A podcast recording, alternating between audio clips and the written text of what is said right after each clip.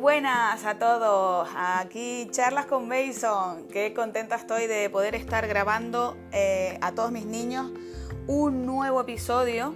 ¿Vale? Espero que el último episodio no les haya martilleado demasiado la cabeza, pero creo que era un episodio que, que era práctico, que era necesario un poco para, hablar de, de, una cosa tan importante como es el dinero, ¿no?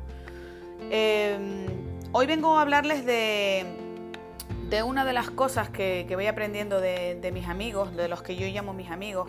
Son mentores, libros, en fin, ustedes saben que, yo los llamo mis amigos. Y que me hizo, me hizo reflexionar un poco, ¿no? Entonces eh, quería compartirlo a modo de, ya saben que yo me abro totalmente a ustedes y que no tengo ningún ningún problema en, que me conozcan tal y como soy, ¿no? Entonces, em, bueno, eh, resulta que a lo largo de, mi vida siempre lo típico, ¿no? Te caes, te levantas, te caes, te levantas, te caes, te levantas. Y sí, es verdad que incluso a veces yo he pensado, jolín, la verdad que me han pasado un montón de cosas en la vida, pero yo ahí siempre me he levantado, me he levantado, me he levantado. Pero si tengo que ser eh, sincera conmigo misma, me he levantado no porque me ha dolido lo suficiente o no porque em, he tirado la vaca. Y ahora les cuento el cuento de la vaca por si no lo saben y el de, el de, los barcos, el del río, que, la verdad que son unas metáforas y unas historias que, me, gustan muchísimo. ¿no? Eh, como les decía... Mm, pocas veces, pocas veces esa, esa valentía o esa, ese levantarme tras algo, tras algo que me ha pasado, no ha sido realmente porque yo, yo he dicho, pues mira, ya no, ya estoy, eh, llego hasta aquí y hasta aquí hay que levantarse. Pues resulta que mm, el, el cuento de la vaca es que iban un maestro y un discípulo caminando, ¿no? Eh, y llegaron a un, pueblo, ¿no?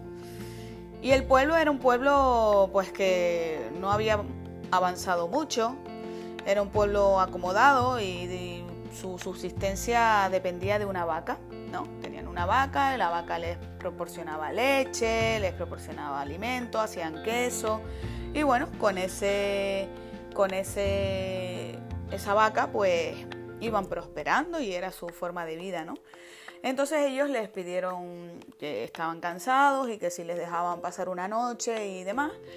Y, el, y por supuesto les dieron cobijo, le dieron alimento y al día siguiente el, discípulo, ¿no? el aprendiz, le dijo al maestro, maestro, ¿cómo podemos eh, darle algo a este pueblo para que, que se ha portado tan bien con nosotros y a modo de agradecimiento?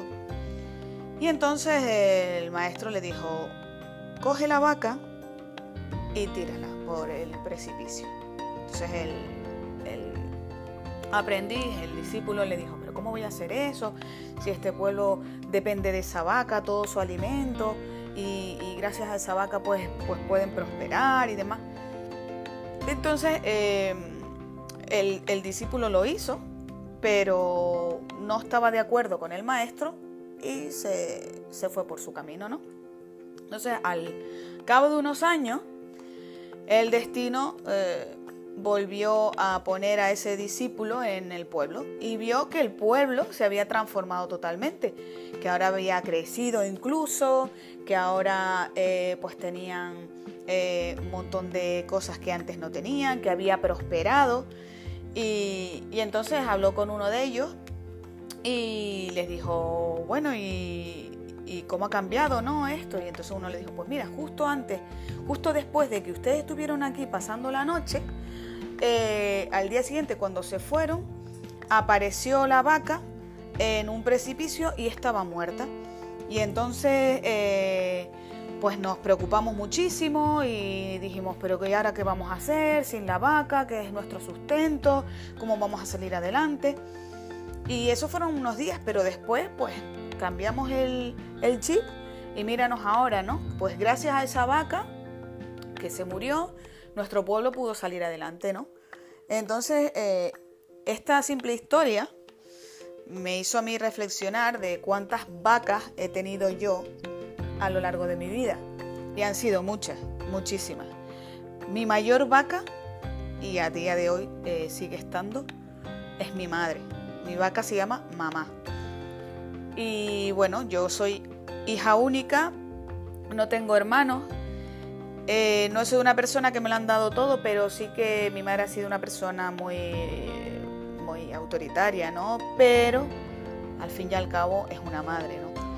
Entonces cada vez que la niña ha tenido un problema, pues ha ido, no le ha, querido, no le ha quedado más remedio que tragarse su orgullo algunas veces y ir a la vaca, y la vaca es mamá. ¿no? Entonces yo eh, no me puedo, ahora mismo, eh, si hago reflexión, ¿no? no puedo darme palmaditas en la espalda y decir, oh Mason, lo has hecho del 10, ¿eh? ¿Cómo te has levantado? Mira que lo has pasado mal en la vida, ¿no? Te ha pasado esto, te ha pasado lo otro, y tú ahí siempre para adelante. Bueno, pues no es así. O sea, sí, sí en muchas cosas, sí que he sido una persona que no me he dejado abatir, pero siempre he tenido una vaca, ¿vale? Y con una vaca eh, es difícil eh, quemar los barcos. Y ahora hablo de quemar los barcos, creo que esta historia sí que, sí que la han escuchado. Eh, la, la, he escuchado de un montón de maneras, pero bueno, el mensaje es el mismo, ¿no?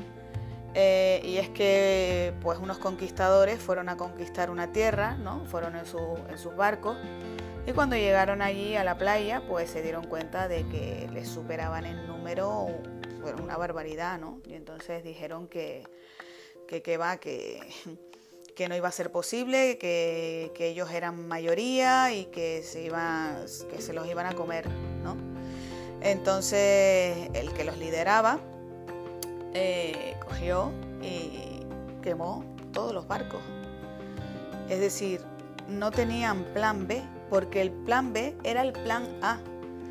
Entonces, ¿cuántos de nosotros, y ya es que sea, también forma parte del día a día, ¿no?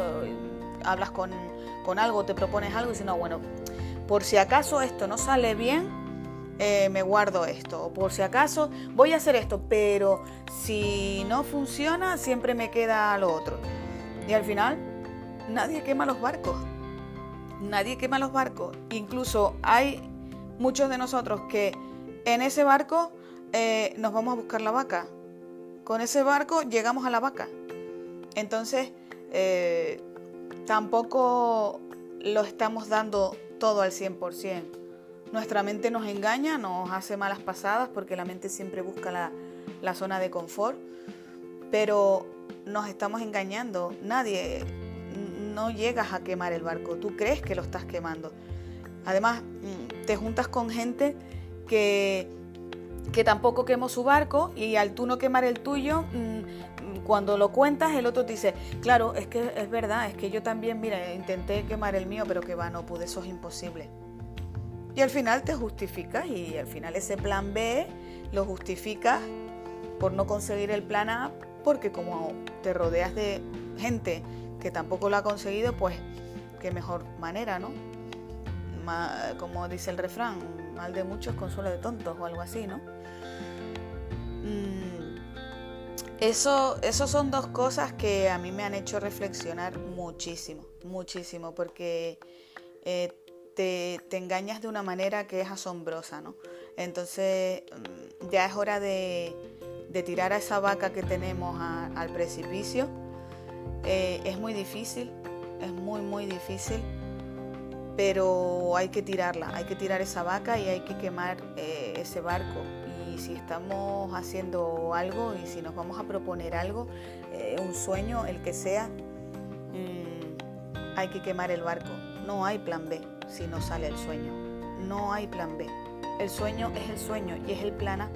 Y el plan B es el plan A. No hay plan B. Así que otra historia que también puede ayudarnos para, esto es que también un maestro, ¿no? Iba con, con su aprendiz, con su discípulo. Era un maestro muy, muy, muy sabio, ¿no? Tenía mucha sabiduría y sabía muchísimo, ¿no?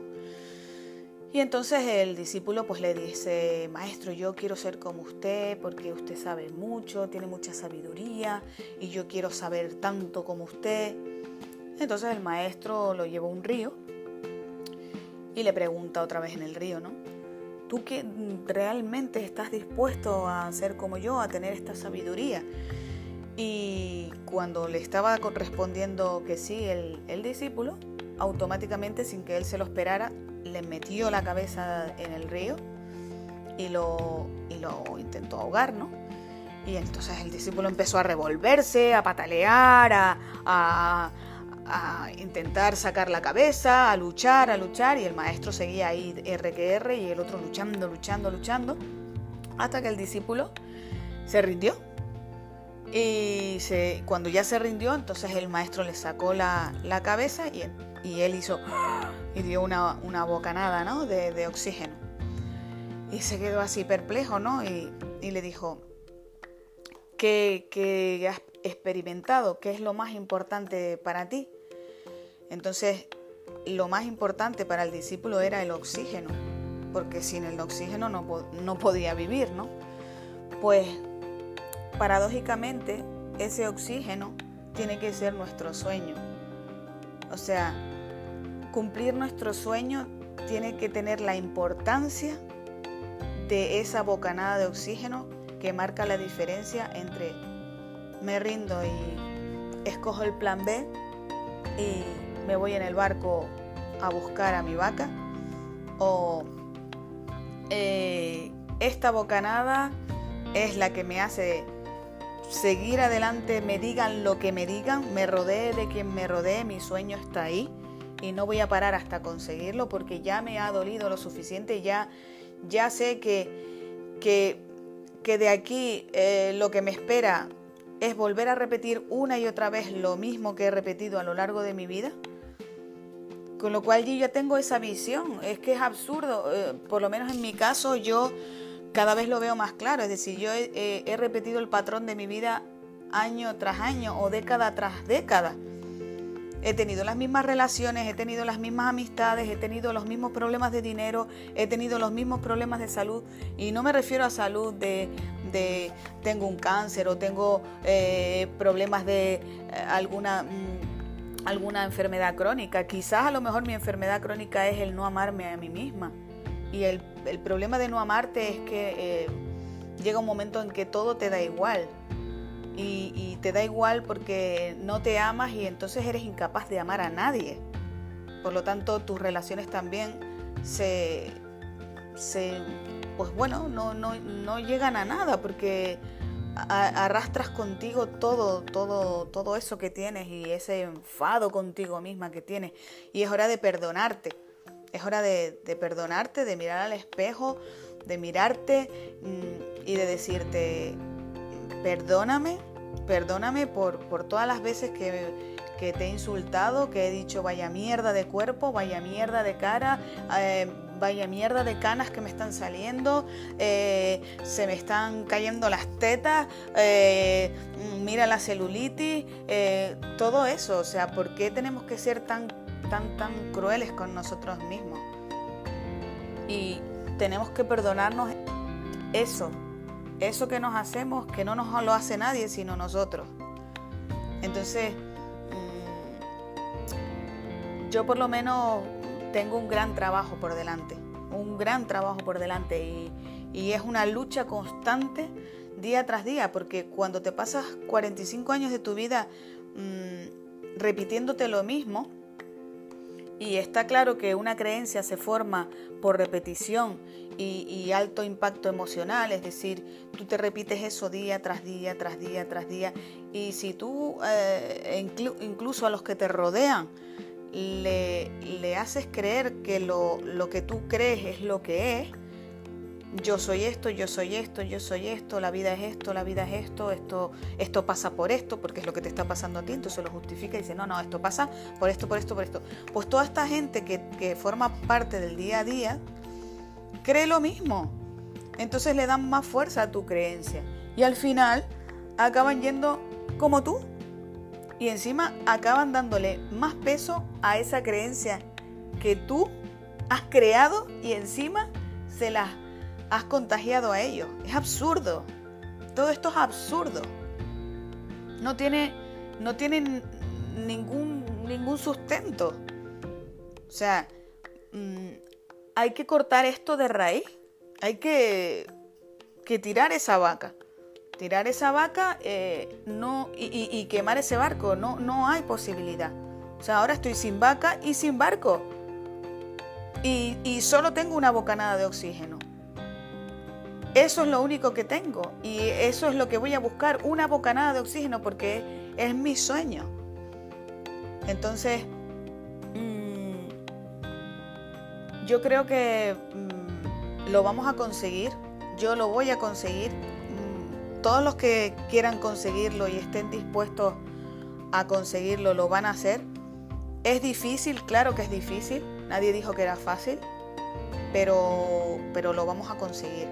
Así que esta semana eh, me gustaría que, reflexionen sobre cuántas vacas tienen, cuántos eh, barcos tienen en esa playa y no se atreven a quemar y, cuánto van a luchar por esa, por esa bocanada de oxígeno. Porque creo que son tres cosas muy prácticas y creo que a la mente no, se le gana, a la mente simplemente se le engaña. A la mente es imposible, es imposible ganarla. Entonces vamos a engañarla, vamos a, a, cambiar la forma de pensar eh, con esa coherencia que venimos trabajando y vamos a, a seguir adelante con otro tipo de, motivación, eh, viviendo cada día al máximo, diciendo por la noche, pedazo de día que he tenido hoy, he hecho esto, esto, esto, esto, esto, esto. Y en vez de no conseguí esto, no tengo esto, no tengo esto y no tengo lo otro.